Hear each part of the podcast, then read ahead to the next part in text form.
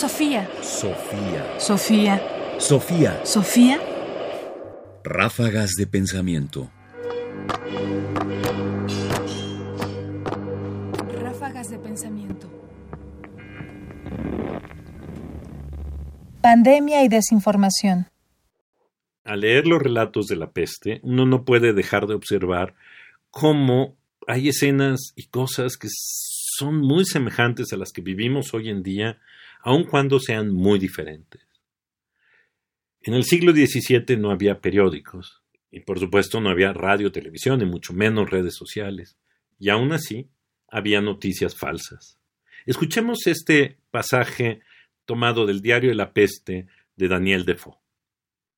Se me ha contado, en verdad, el caso de una enfermera que habría arrojado un lienzo empapado al rostro del moribundo puesto bajo su cuidado para poner término a aquella vida que no terminaba de exhalar el último suspiro, y el de otra enfermera que pretendió asfixiar a una joven mientras ésta se hallaba desvanecida, y que en ese momento habría vuelto en sí, y el de otras más que dieron muerte a sus enfermos de tal o cual manera, y por último, el de otras que provocaron la muerte por no haberles dado nada de nada. Pero tales historias presentaban dos aspectos sospechosos, que siempre me inducían a desdeñarlas o a considerarlas como meros chismes con los que las personas se aterrorizaban de continuo unas a otras. Ante todo, estuviera uno donde estuviere, la escena siempre ocurría en el otro extremo de la ciudad, justamente en el opuesto, o bien en el sitio más alejado de aquel en el que se la narraba.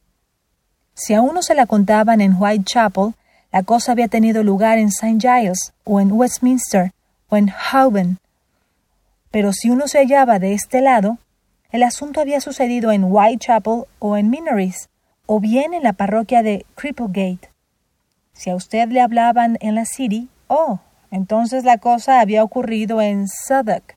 Le hablaban en Southwark, entonces se trataba de la City, y siempre así. Por otra parte, Cualquiera fuese el lugar donde uno oía la historia, los detalles eran siempre los mismos. Era el trapo doble y mojado arrojado al rostro de un moribundo, y la asfixia de una niña. Si bien resultaba evidente, al menos en mi opinión, que en aquellas cosas había más invención que verdad. Daniel Defoe, Diario del Año de la Peste. Como podemos ver, no es más que un relato de cómo la gente construye fantasías para aterrorizarse, o para ganar posiciones, o para ocupar el espacio público, o para ganar una posición política.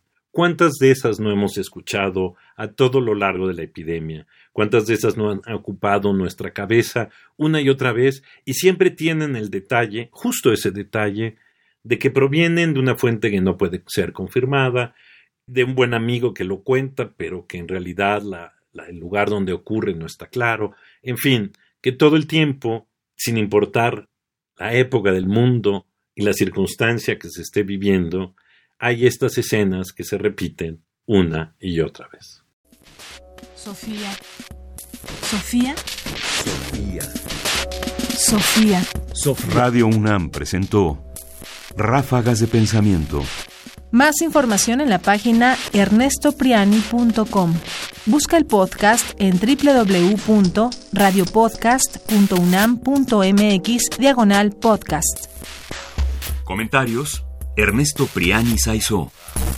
Producción: Ignacio Bazán Estrada. Sofía. Sofía.